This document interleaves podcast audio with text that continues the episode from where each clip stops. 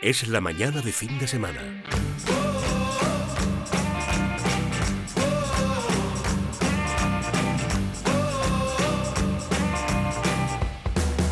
Con Jaume Sagalés. En Es Radio.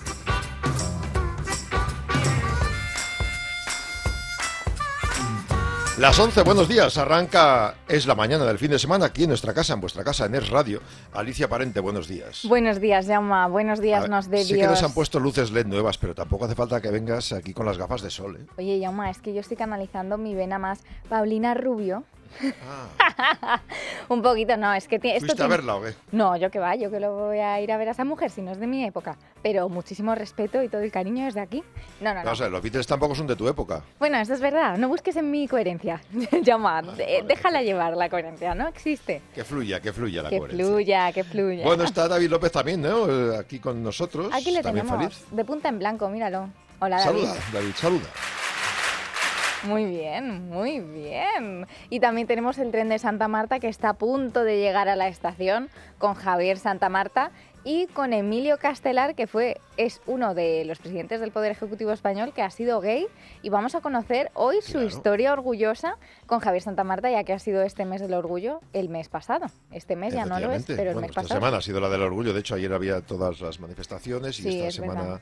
Pues todas las grandes fiestas. Bueno, Javier Santa Marta, por tanto, nos trae a Emilio Castelar y su historia orgullosa a su tren.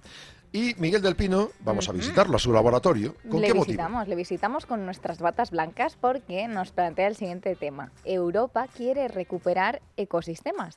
Así que quién mejor que el profesor Miguel del Pino para comentarnos qué es esto que parece ser que quiere hacer Europa.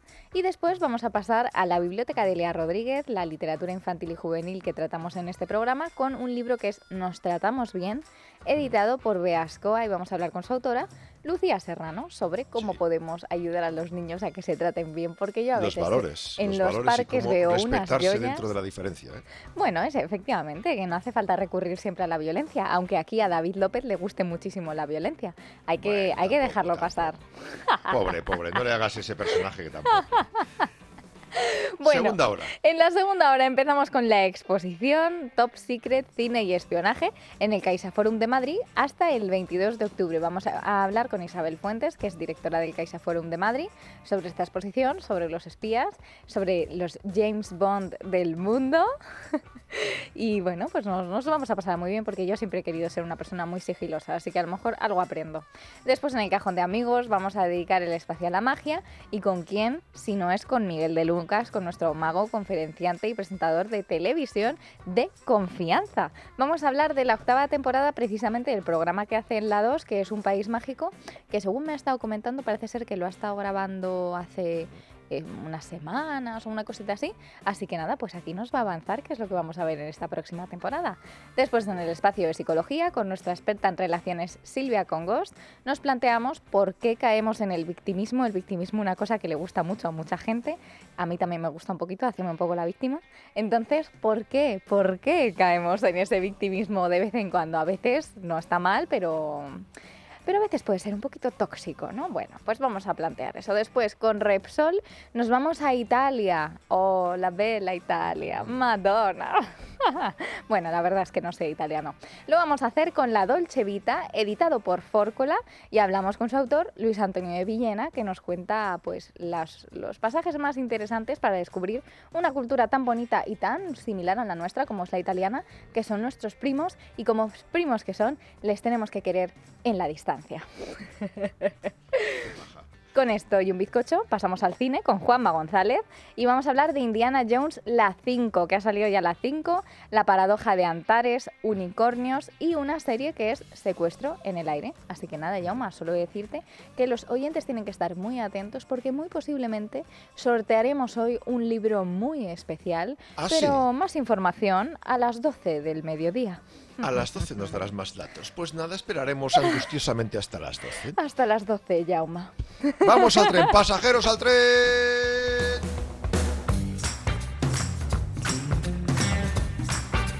Es la mañana de fin de semana. Con Jaume Sagalés. No he cumplido 30 años y en el armario del baño todas las mañanas tengo un pastillero esperándome. Con los días de la semana. Pastillas para dormir, para levantarme, para aguantar. Cuando matas a alguien en la carretera, lo matas todos los días de tu vida. Dirección General de Tráfico, Ministerio del Interior, Gobierno de España. En la vida nada es gratis. Y el que lo diga o miente o es socialista. Hay mucha gente que manda bastante y que no entiende muy bien lo que es la libertad. En el grupo Libertad Digital queremos seguir creciendo y queremos ser cada día más fuertes. Queremos seguir siendo un medio de comunicación veraz, de calidad y sobre todo independiente. Son ustedes, los miembros del Club de Libertad Digital, los que con sus aportaciones hacen posible la diferencia. Así que yo pido que si les gusta lo que hacemos, nos sigan ayudando. Nosotros lo agradeceremos haciendo lo que mejor hacemos, que es lo que ustedes ven todos los días. Entra en Libertad Digital, busca el enlace con la palabra colabora y apóyanos. O llama al 91 409 4002. 91 409 4002.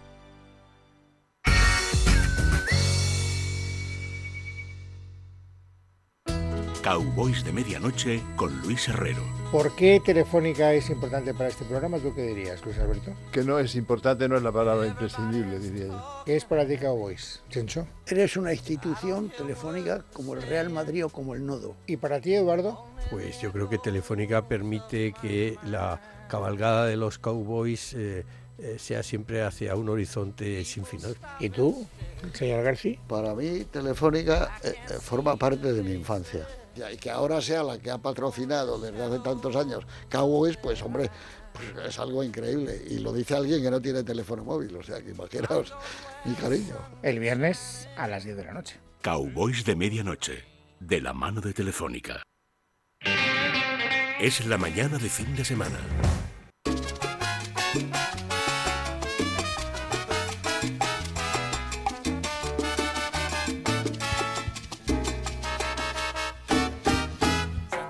Marta, Santa Marta tiene tren. Santa Marta, Santa Marta tiene tren. Santa Marta tiene tren, pero no tiene tranvía. A ello vamos, al tren de Santa Marta. Don Javier, buenos días. Don Jaume Segales, ¿cómo estamos ya comenzando este mes de julio?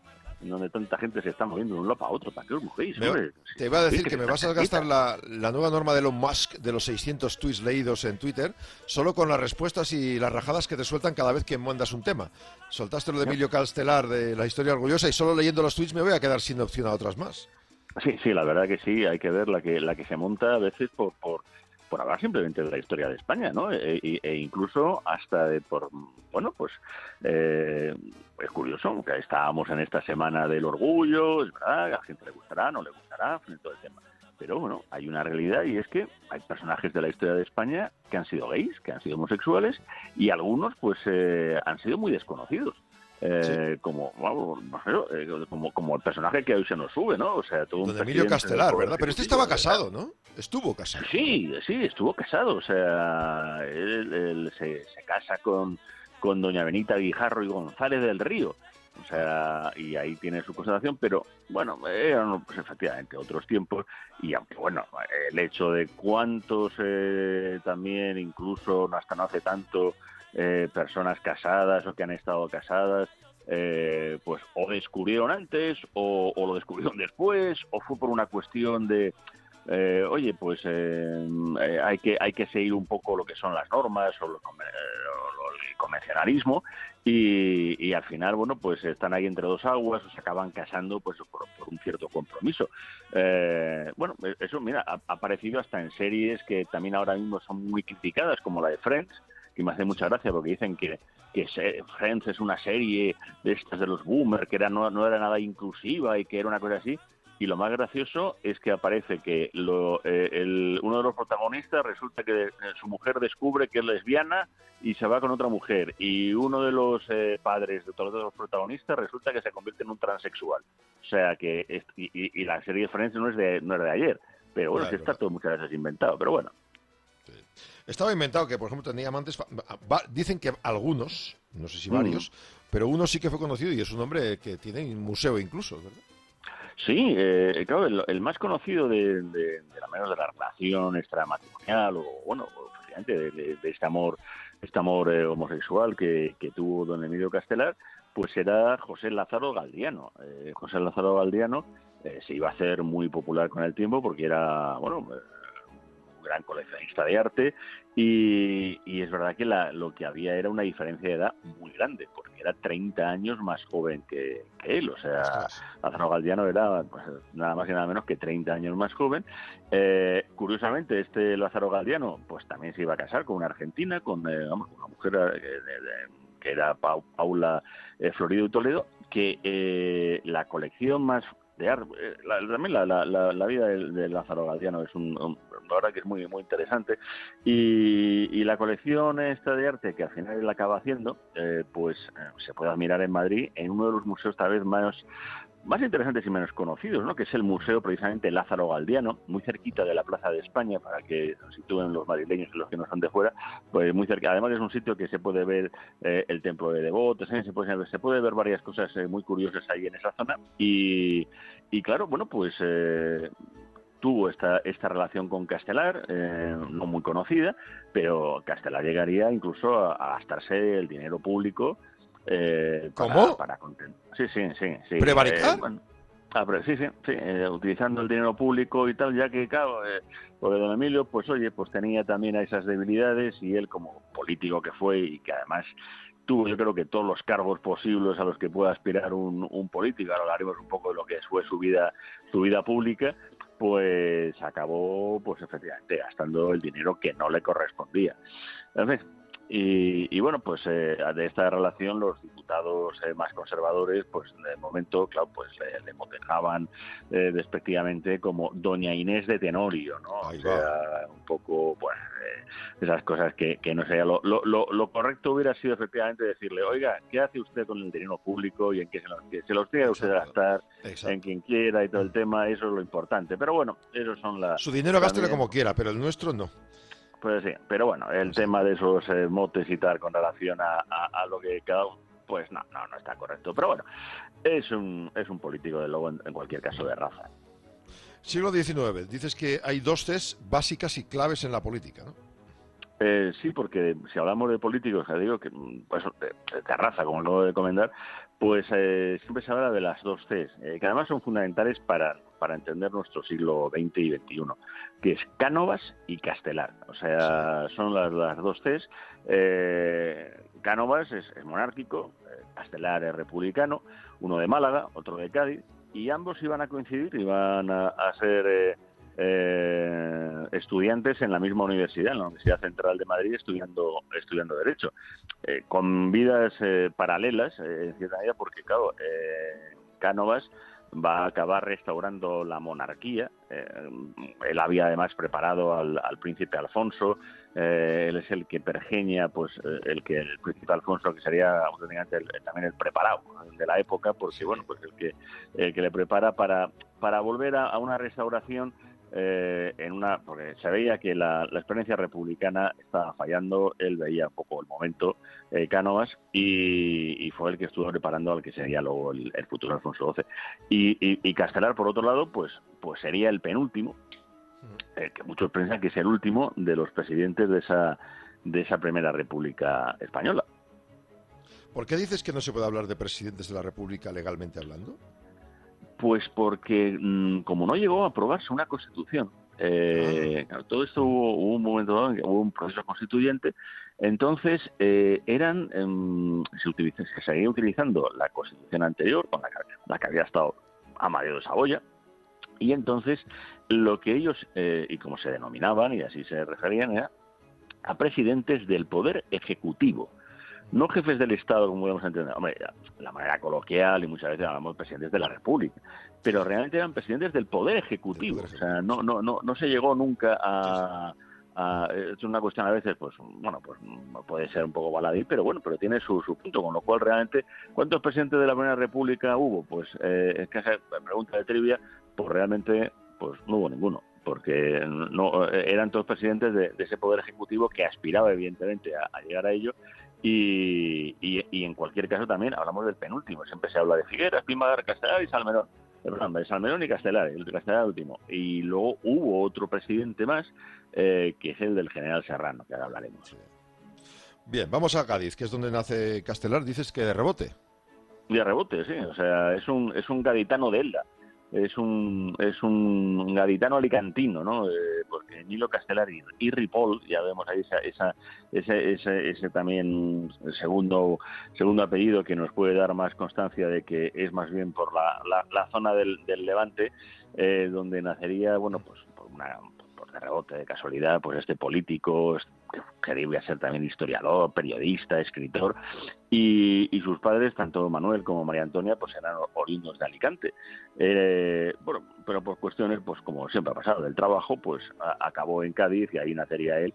Pero, pero tampoco iba a estar ahí, mm, se iba a mantener mucho tiempo, porque, bueno, eh, eran, eran liberales, eh, los, los, los, dos padres, además la María Antonia, la madre, también era una mujer muy, muy ilustrada, eh, tuvo también una, una fuerte influencia en él, y, y, claro, su padre la tuvo de una manera a veces indirecta, porque él acabaría, el padre acabaría condenado a muerte por afrancesado eh, y se tuvo que exiliar en Gibraltar. Estamos en ese momento de, de, de, la década ominosa, en fin. Y, entonces, eh, cuando eh, a la hora de, de, pues eso, de establecerse en, en, Elda, se van a establecer finalmente allí, ya que el padre fallecería de manera súbita y, y entonces pues vuelven a, ya, ya, no tiene sentido, el padre ya ni está destinado ahí, ni tiene trabajo, pues se vuelven a pues, donde son. Y, y, es donde empieza él a estudiar, él empieza ahí a estudiar el bachillerato, además se reforma porque tiene una biblioteca familiar espectacular, ¿no?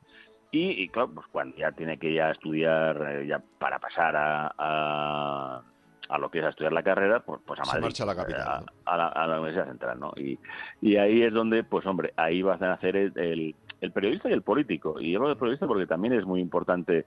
El periodismo político en aquella época es, es, es bueno, no se puede entender el siglo también XIX.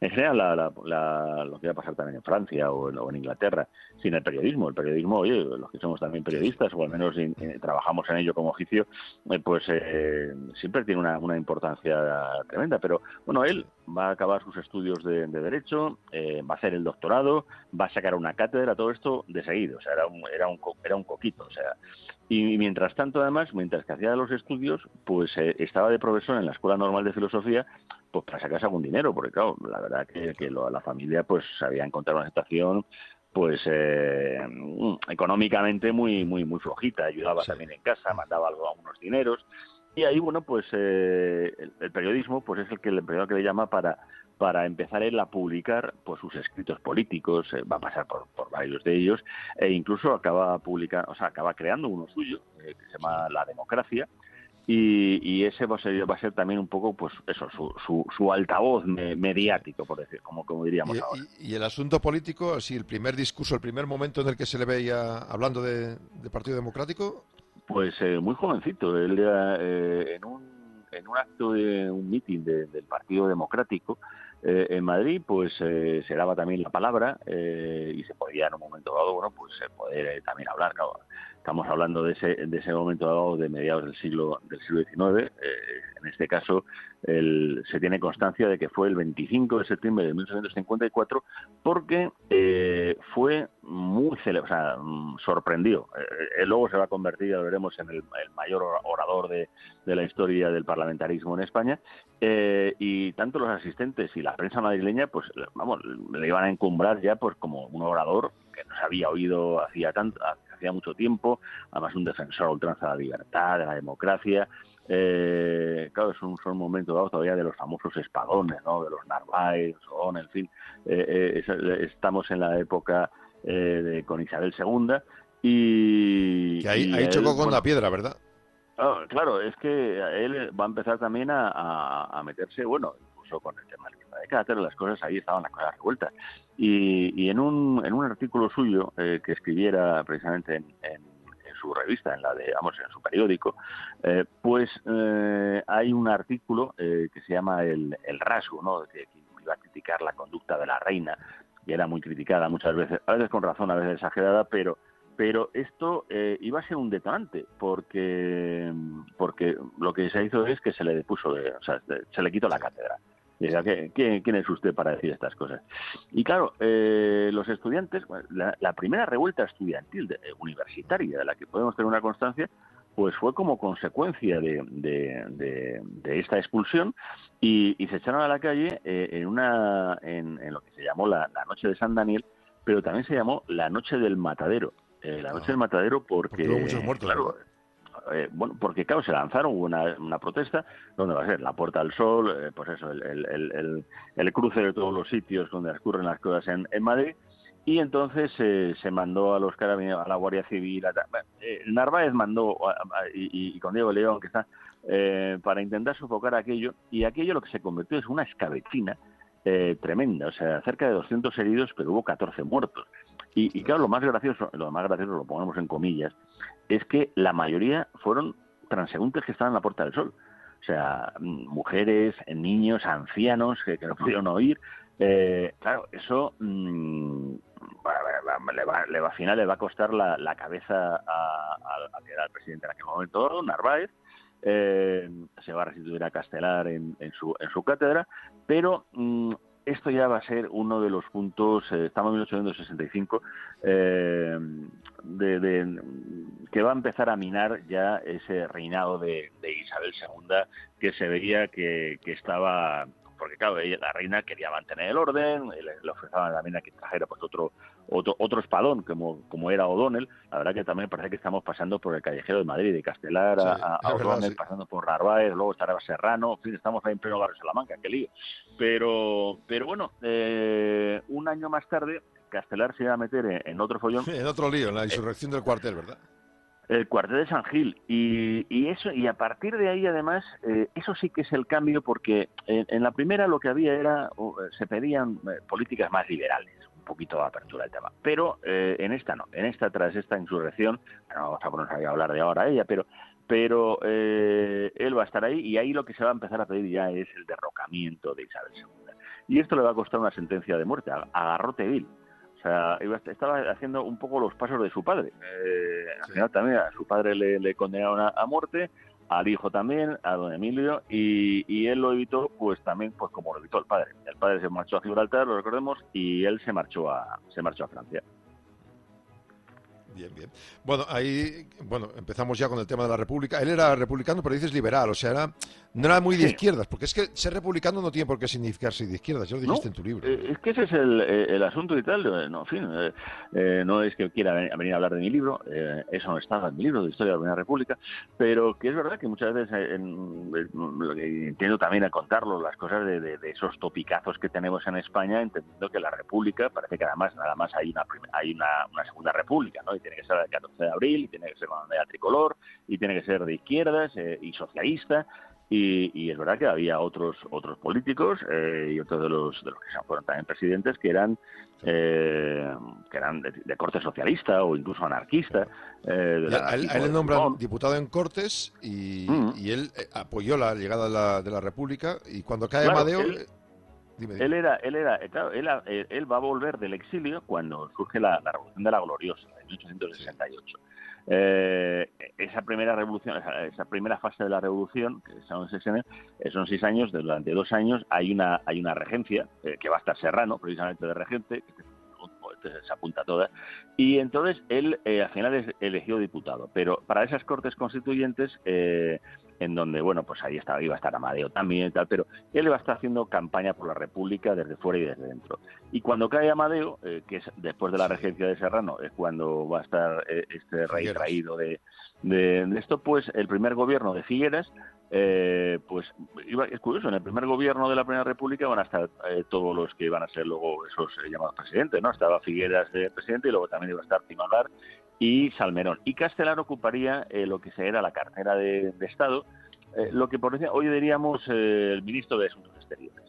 Y, y tuvo, la verdad, un- en el poco tiempo que estuvo, y estuvo además en un par de periodos, pues un, un logro bastante interesante, que fue acabar con la esclavitud negrera en Puerto Rico, porque eh, no nos gusta recordarlo muchas veces, pero la esclavitud negrera todavía se mantenía en dos lugares en, en España, en Puerto Rico y en Cuba, eh, que va a ser la razón. En Cuba él no pudo hacerlo, e incluso ya en la, la Constitución del 12 intentó acabarla, pero los intereses incluso de la burguesía catalana, que se hizo, vamos, en Barcelona, vamos, la nueva Barcelona y todo el tema se hizo a costa de eso. Pero bueno, el caso está el que este hombre, pues que empezó siendo ministro en febrero, y En medio año presidente. Eh, me- menos, o sea, había sido también, llegó a ser también el presidente del Congreso de, de- de- de las Cortes y, y en septiembre, eh, pues presidente. Habían pasado Figueras, Pimargal, Salmerón. Y, y claro, eh, todo ese caos, pues, bueno, pues imagínate, de febrero a, septiembre y tres presidentes. El cuarto llega. Y él va a intentar gobernar con, con mano de hierro, porque la situación de la República estaba el cantonalismo, ese federalismo extremo llevado a la locura, la guerra de Cuba, la primera, la de 10 años, y la guerra carlista. O sea, vamos, que, que se encontró, el marrón que había era, era tremenda. Pero claro, la actuación que tuvo contra ese cantonalismo, porque él no era él no era federalista como los anteriores presidentes, como Margal, que es el que además monta todo este Cristo. Eh, él era unitario, pues al estilo, por decirlo así, de la República de Francia. Pues eh, claro, él se va a apoyar también en los generales que tiene, y muchos de ellos eran monárquicos, como Martínez Campos o como Pavía. Entonces, eh, los otros tres que habían estado antes se intentaron acabar con Castelar. Ya ves tú, aquí lo de los de confianza. aquí encima lo de poner, y, y se hace una moción de confianza en el Parlamento. Llega Pavía y, se, me- y se mete Serrano, ¿no? Eh, la- eh, claro, eh, a él la pierde y, viene el famoso golpe de Estado de Pavía, que ojo, que lo que acaba es con el Parlamento, no con la República. Y el propio Pavía le, le ofrece le ofrece el, el ser el presidente, pero él no quiere ser. Y es el serrano el que continúa. Y él además se marcha, eh, De exilio otra vez, después a de, esa situación, se marcha al exilio, vuelve la restauración, una situación monárquica, pero era, era, era, era una, más era un españolazo. Eh, Era porque es muy curioso. Entonces él, él tiene, él sigue escribiendo, escribe novelas, o digo que es un escribe historia, y va a volver pues para ingresar, pues a falta de una, en dos de las reales, reales Toma. academias, que es la Real Academia Española, la, de la lengua, podemos decirlo así, La de la y la Real Academia de la, de la Historia. De la historia. Y vuelve a, a la política también pues con el Partido Demócrata, el Partido Demócrata posibilista. Es que hay varios partidos demócratas, es un poco lío todo, todo ese momento dado, que este se va a acabar integrando, además él mismo lo acaba diciendo, en el Partido Liberal, el de Sagasta, eh, que era pues un poquito como más el de izquierdas, una cosa de esta, pues luego estará el de, el de Cánovas, ahí estará Cánovas y tal, que es el del Partido Conservador.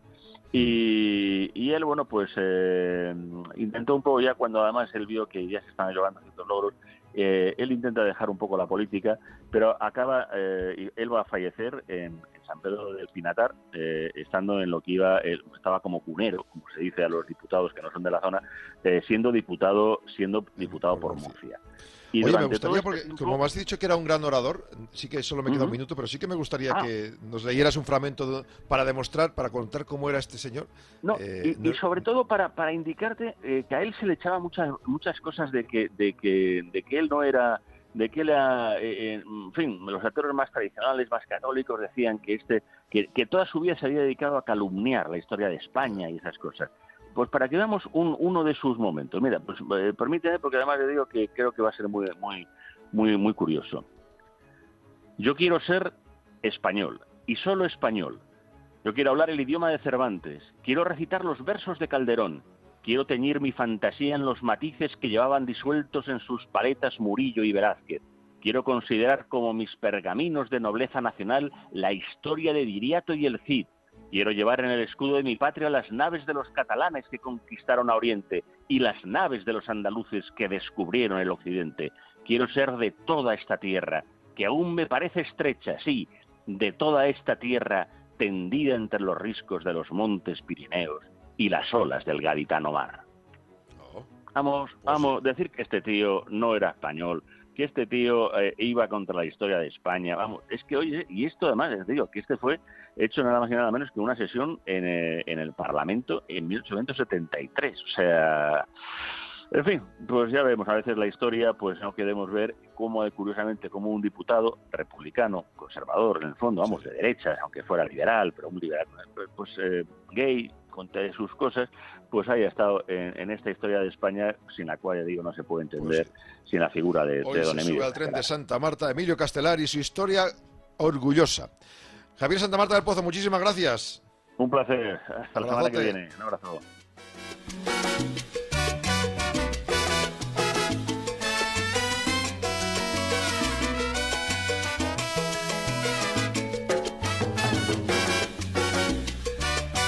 Es la mañana de fin de semana con Jaume Sagalés.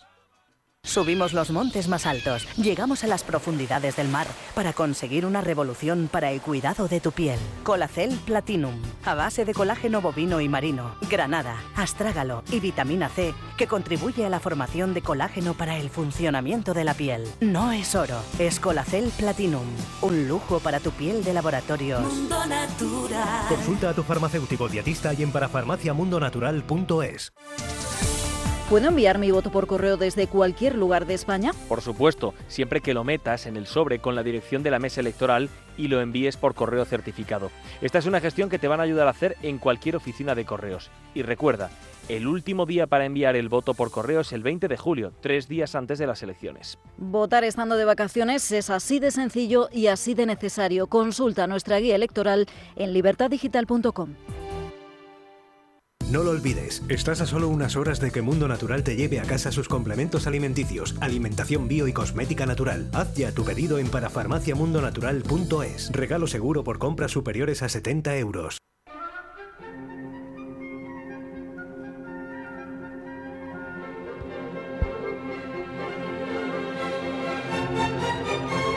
Las once y media. Estamos ya entrando en el laboratorio de Miguel del Pino. Don Miguel, buenos días. Muy buenos días, aquí estamos. Hoy nos vas a hablar de Europa y de recuperar ecosistemas. Ojo que hay leyes, que esta semana alguna de ellas la han perdido, eh, algunos que proponían ciertas cosas que no ayudan mucho a la agricultura y ganadería, y esas las Pues apoyaba el. PSOE español y Ciudadanos. Tócate las narices.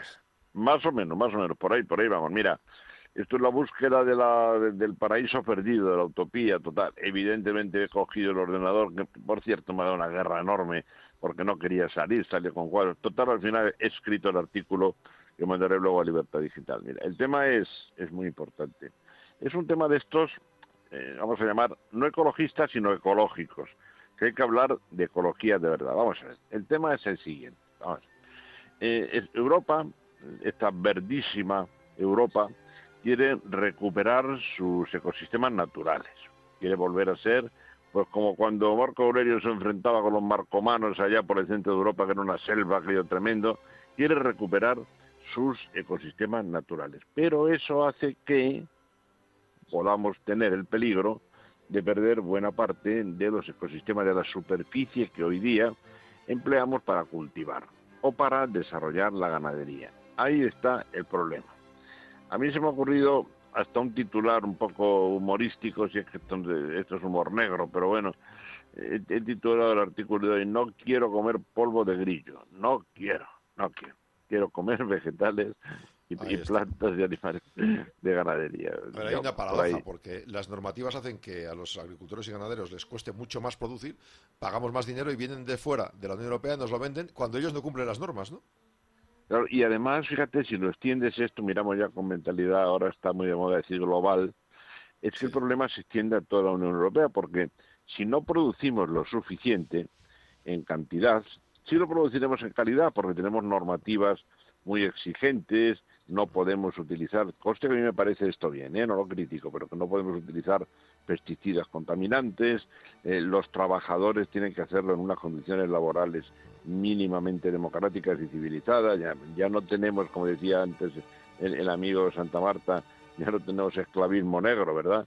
Entonces, si, si todo tiene unas coordenadas sociales, ecológicas aceptables o buenas, entonces tenemos que importar.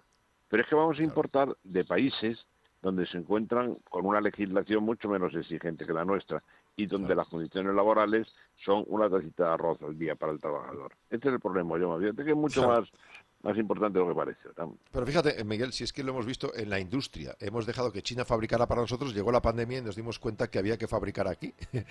Eh, y esto es exactamente lo mismo en la agricultura. Claro, claro, claro, claro. Lo que antes hemos visto y hemos sufrido con el sector secundario o terciario, ahora lo, vamos a padecer con el sector primario. Antes de nada, para que no nos desesperemos demasiado, lo dejo para el final. Pero vamos a decir que tenemos la solución, ¿eh? esto no es una, no es una declaración desesperada, tenemos la solución. Pero vamos, a dejarlo para el final para darle un poquito de, de emoción, ¿verdad? Entonces se plantean una serie de, de- de preguntas. Por ejemplo, pues bueno, ¿qué consecuencias puede tener esto? O sea, ¿qué, qué pasa si nosotros dejamos de producir en cantidad y tanto ganadería como, agricultura, ¿qué es, lo, que- es lo que puede pasar en el planeta? ¿Polvo de grillo para todos? ¿Como ¿Consumimos insectos o qué? ¿O qué? ¿Cuál es el, panorama? Porque mira, esto no lo dicen solamente ecologistas extremos, hemos tenido un ministro, hemos tenido el señor Garzón, que, que nos ha denunciado de producir carne con mala mala calidad. Así lo dijo, ¿eh? Porque la- el ganado no tenía el bienestar animal que propone la señora Verdad. Es que el tema ha llegado demasiado lejos, demasiado lejos. Entonces, como ves, el tema tiene, tiene, tiene su medida.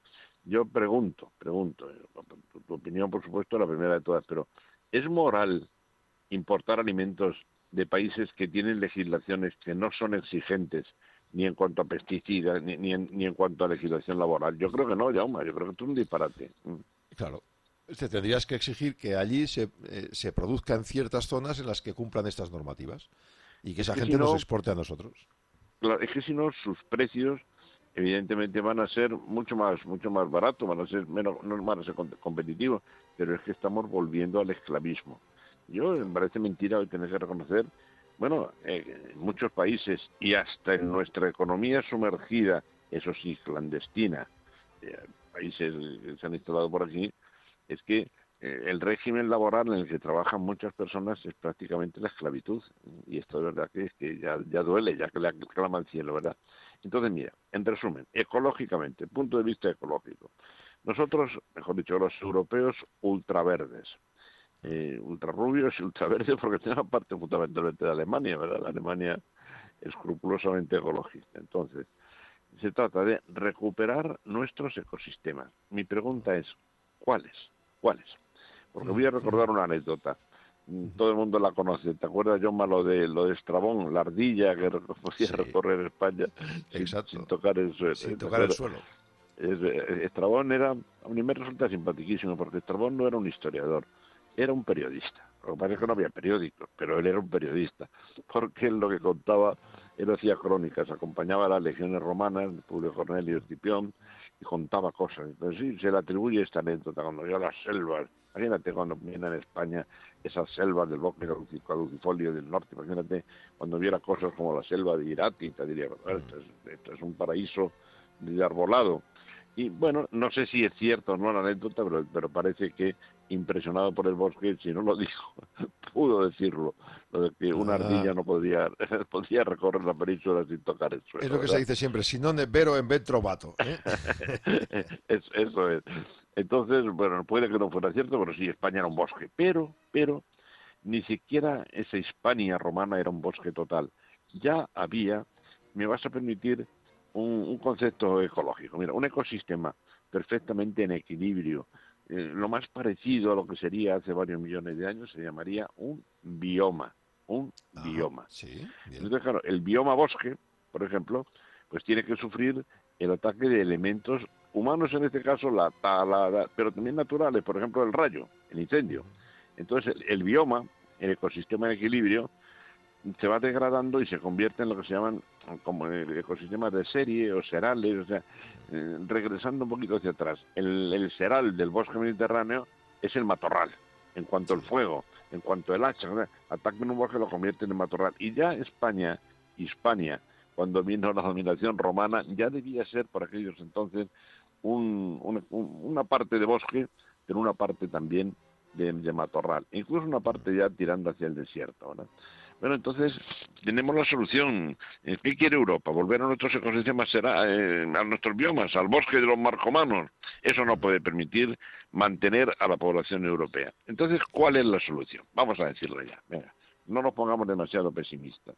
¿Cuál sería la solución? Una correcta política de parques nacionales. Vamos a explicarnos. Es precioso, culturalmente, científicamente, que un país trate de conservar por lo menos una muestra, una mancha de lo que fue su naturaleza perfecta, virgen, el paraíso perdido.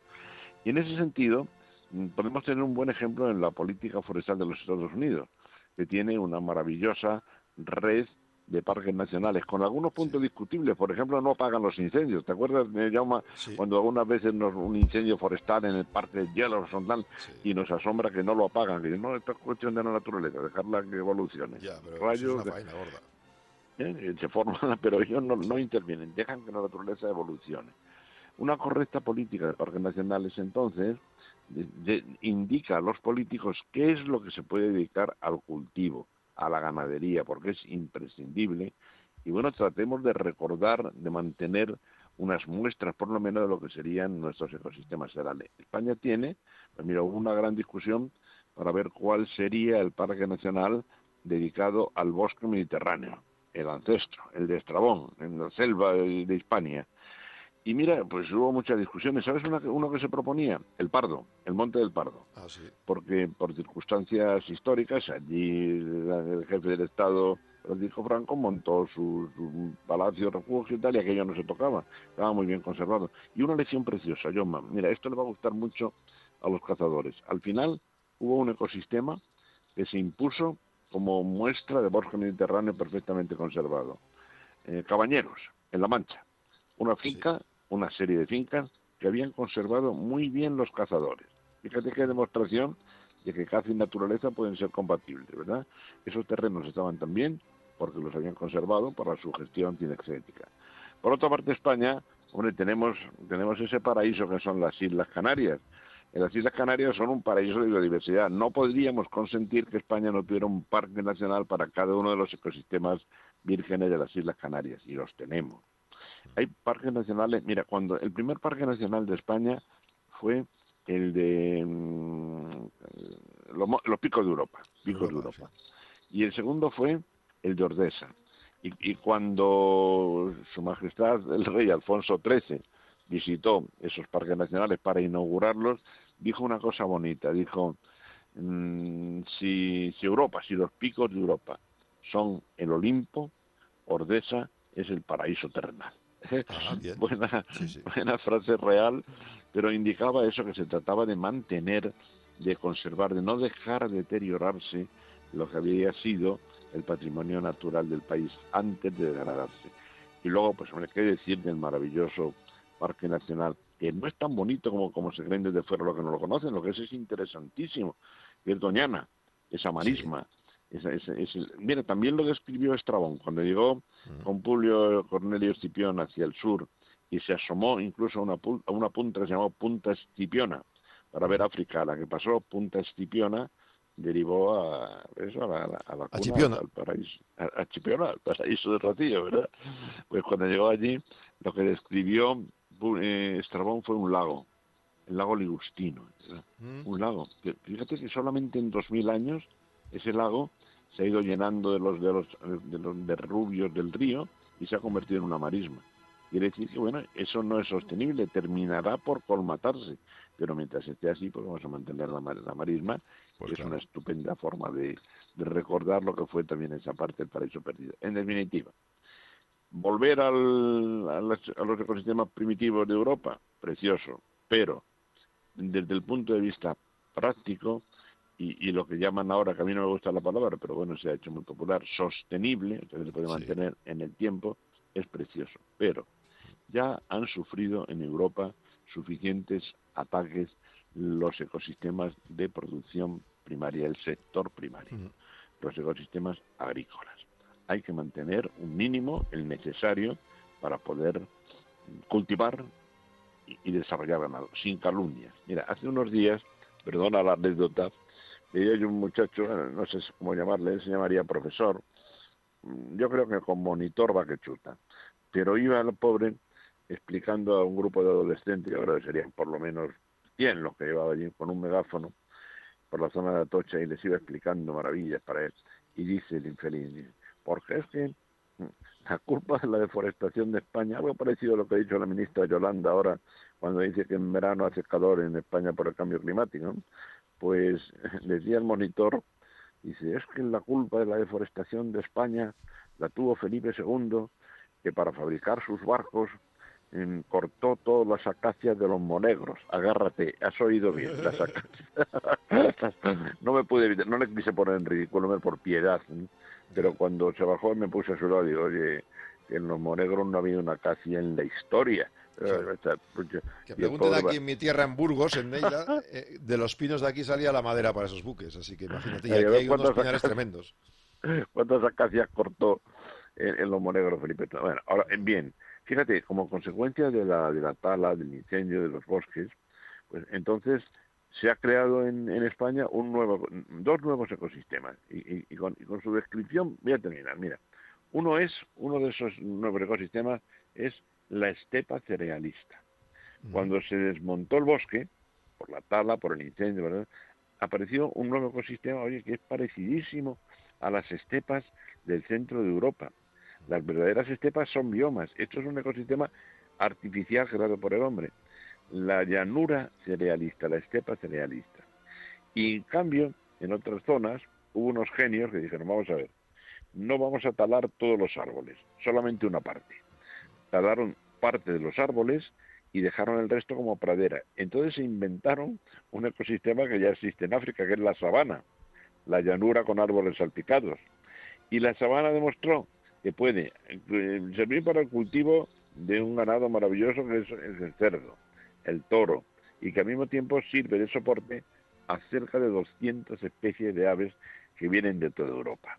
Eso, eso fue una- algo genial, ¿verdad? Pero esto es la demostración, Jaume, de que se puede vivir de la naturaleza sin destrozarla, pero que también son utopías, verdaderas utopías, y tratar de arruinar al sector primario, a la ganadería y la agricultura. Porque terminaríamos comiendo polvo de grillos. ¿A ti te gusta el polvo de grillos para comer? No, ¿verdad? Pues mejor que no. A mí Mejor que la verdura y la comida normal que tenemos aquí. Una menestrita, una menestrita de verdura. La dieta mediterránea es lo maravilloso. Ah, la dieta mediterránea. Muy bien resumido, Llama.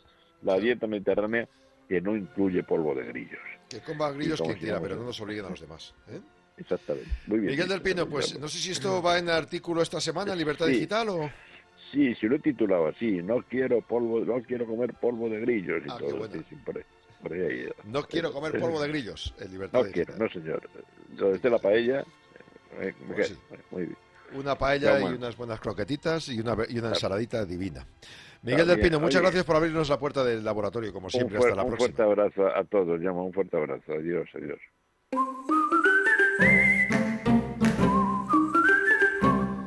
Hablamos de salud y hablamos de agua, ¿verdad? Hablamos de salud, hablamos de agua, porque si los oyentes quieren una solución para siempre, para sus problemas de la cal en el agua, si quieren ventajas, pues aquí tenemos Masical, que nos ofrece muchísimas. Y eso es lo que le vamos a preguntar ahora mismo a Antonio Ruiz, gerente de Masical. Muy buenos días, Antonio. ¿Qué tal, amigos? Alicia, muy buenos días, Jauma. Pues mira, efectivamente, ventajas importantes tener Masical en casa porque es un dispositivo antical de tratamiento de agua que va a minimizar la formación de esas incrustaciones de cal que se van formando en tuberías y la maquinaria por la que fluye el agua. Pero también vamos a poder eliminar la cal que se ha ido formando con el tiempo, que no es poca, no es poca, Alicia, y eso hará que queden limpias eh, por dentro las tuberías y podamos recuperar el caudal de agua perdido por ese motivo. Incluso, pues eh, después de la ducha sentiremos eh, nuestra piel, nuestro cabello, el cuerpo en general más hidratado y sin picor después del baño, que hay mucha gente que nos pide exclusivamente el masical porque nota picor cuando se ducha y es un problema grande. Y conseguir también un mejor funcionamiento de nuestros electrodomésticos que tendrán menos averías. ¿Y es verdad que podemos probarlo durante un año y si no es lo que buscamos nos devolvéis el dinero? Desde hace ya 30 años estamos entregando una garantía por escrito de funcionamiento de por vida y además una garantía y de- en la que mm, de- lo dejamos a prueba un año entero para que podamos disfrutar y comprobar para siempre que el agua va a ser de una mejor calidad y la podamos consumir directamente de cualquiera de nuestros grifos. Llevamos 30 años ya y por cierto estamos de promoción y es el último día, al final diremos la promoción que es ideal para los oyentes Eh, y además también es ideal no solamente para colocar masical en una vivienda, sino también en un bar, en un restaurante, en una peluquería, en las explotaciones ganaderas o incluso en la agricultura para que no se obstruyan los sistemas de regadío. ¿Y sabes para qué viene muy bien, eh, Alicia, eh, también masical? Para mejorar la colada, que la ropa salga mejor, el tejido se estropee menos, más suave, o la vajilla o la cristalería queden más brillantes y relucientes y no aparezcan esos restos de, manchas de cal que tanto suelen afear y estropear la vajilla. Pues es cierto que son muchas ventajas, pero la instalación es muy complicada, Antonio.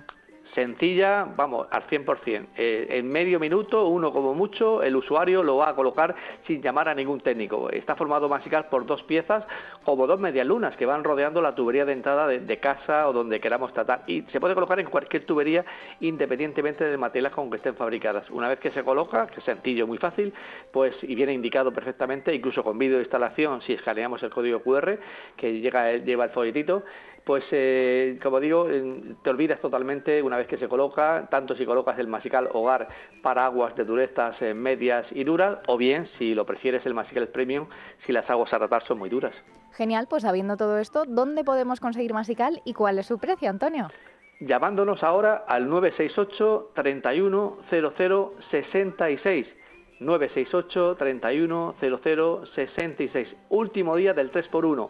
Y es que, aunque un masical solo ya es muy barato, 99 euros, le vamos a dar 3 al precio de uno para colocarlo pues, en su casa de la playa, en su casa del campo, compartirlo, y, así si lo comparte sale muy barato, o colocarlo en una tercera vivienda o segunda si usted la, tiene.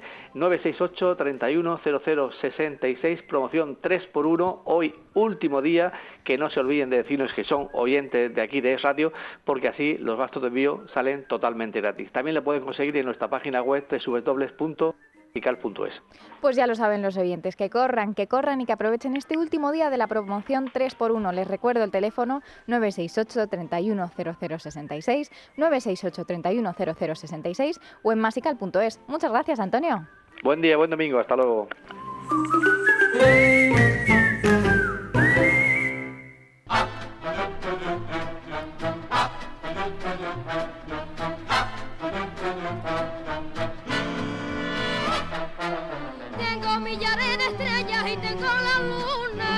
Abrimos de par en par la biblioteca de Elia Rodríguez a las 11 y 51 minutos este domingo 2 de julio del año 2023.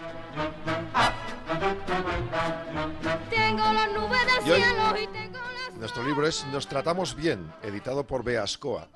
Es la autora de Tu cuerpo es tuyo, con 35.000 ejemplares vendidos, y es Lucía Serrano. Lucía, muy buenos días. Buenos días.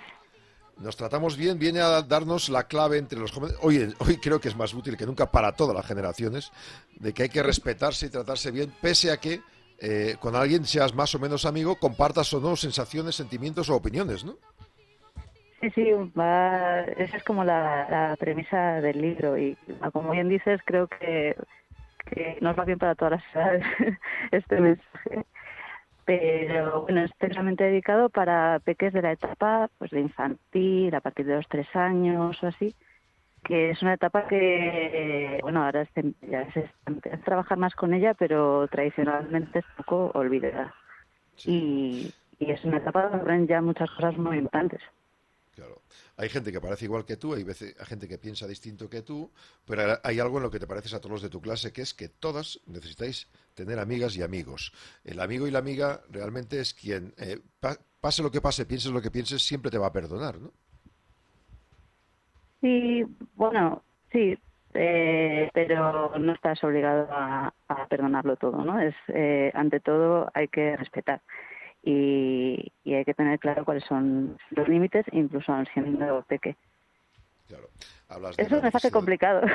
Sí, hablas de la necesidad de cariño eh, y, de que cuando hay un error, cuando no hay una solución porque te has enfadado, pues dice no pasa nada, estamos aprendiendo. Eh, los jóvenes esto lo los niños esto lo captan, ¿no? Que están aprendiendo y que pueden evolucionar, ¿no?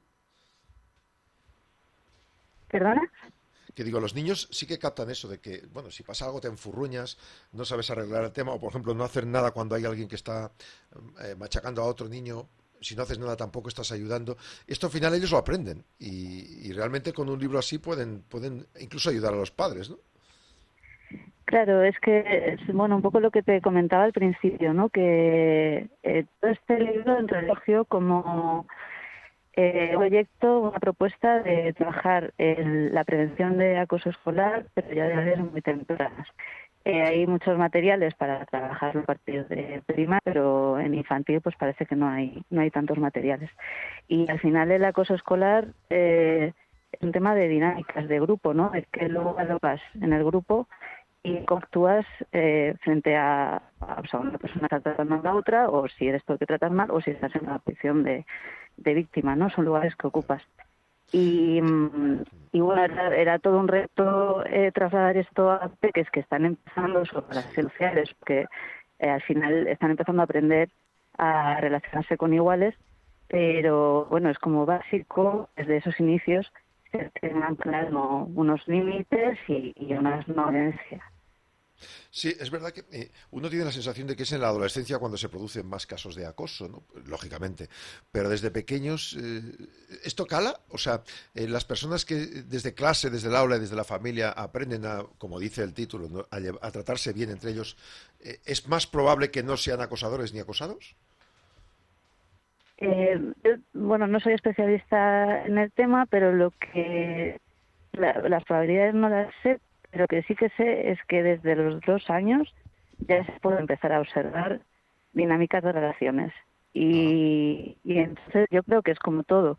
Tú te acostumbras a hablarlo desde que son tanques, pues va a ser algo que va a ser familiar, a lo que puedas recurrir y, y, y un mensaje al, al que puedas volver. Mientras que si nunca has hablado de ello, cuando llegas a, a la adolescencia, que las, ya las relaciones son más complejas y pues, pues cómo vas a enfrentarlo, ¿no? Si, nunca, si no tienes ese vocabulario o esa costumbre de de este Entonces, al final, sí, yo creo que es importante con estos temas pues, pues que estén en casa, que sea algo habitual, el, el poder hablar de cómo te estás re- relacionando con iguales o, o qué conflictos tienes, este tipo de cosas. Este libro, Nos tratamos bien, editado por Beascoa, tiene un trabajazo eh, también de, de dibujo, ¿eh? Enhorabuena. Muchas gracias. Sí, al final el dibujo, bueno, es, es mi, básicamente es dibujar. También escribo mucho, pero es lo que más hago y, y es la parte que menos me cuesta. El, todo lo que es eh, documentación, eh, el lenguaje que el lenguaje emplear para transmitir bien a, a niños tan pequeños es como la, la parte más, más cool. Con este libro aprenderás que tratarnos bien es la norma más importante del planeta Tierra, así termina. Todos somos diferentes, pero tenemos en común, como decíamos antes, que queremos, nos gusta que nos traten bien y por tanto, esto es recíproco. Si, tratan, si nos tratan, tenemos que tratar bien. A ver, eres una autora de éxito. Eh, estos libros, cada vez más, este tipo de, de producto, mm, no sé si en formato de regalos o directamente en las aulas, cada vez más se están trabajando, se están vendiendo. Eh, sí, bueno, en, en el aula cada vez trabaja más y se hace más hincapié en, el tema de pues las emociones, eh, las relaciones entre iguales. Es muy necesario porque bueno, nos vamos encontrando con, toda la introducción de las nuevas tecnologías, redes sociales y, y, todo esto que, que tenemos ahora y que no sabemos muy bien cómo gestionar, eh, todavía se complican más las relaciones y, y bueno, sí está bien que es muy necesario trabajarlo todo en muy pequeñitas y pequeñitos desde que los peques están pues eso en infantil y eh, saber nombre, saber poner las palabras pues eh, es la base de, de así. y todo el trabajo de las emociones también tiene mucho que ver con la presión de acoso escolar. El hecho de, de bueno pues saber lo que te pasa o saber lo que le pasa la, la, el desarrollar la empatía por por la persona que tienes enfrente es también la base de, de esa prevención. Y sí, Nos tratamos bien. Mucha más énfasis, sí. Mm. Editado por Beascoa y yo lo celebro, me alegro. Lu- Luisa- Lucía Serrano, muchas gracias y enhorabuena por ese trabajo y por ese éxito. Un saludo y hasta la próxima. Muchísimas gracias a ti. Hasta luego. Hoy nuestro días. libro infantil en la biblioteca de Elia Rodríguez, Nos tratamos bien, editado por Beascoa.